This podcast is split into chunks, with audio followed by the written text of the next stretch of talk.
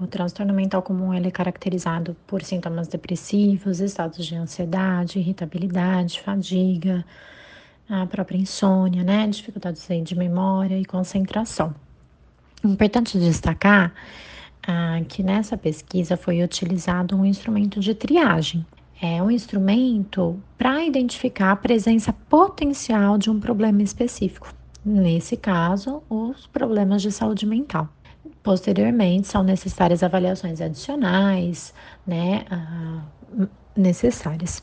Esse dado, esse valor, né, de 45,7%, ele é superior ao que a gente tem observado na literatura. Né? Os estudos brasileiros aí mostram um, um transtorno mental comum variando em torno de até 35%, né? Saindo de 17% a 35%.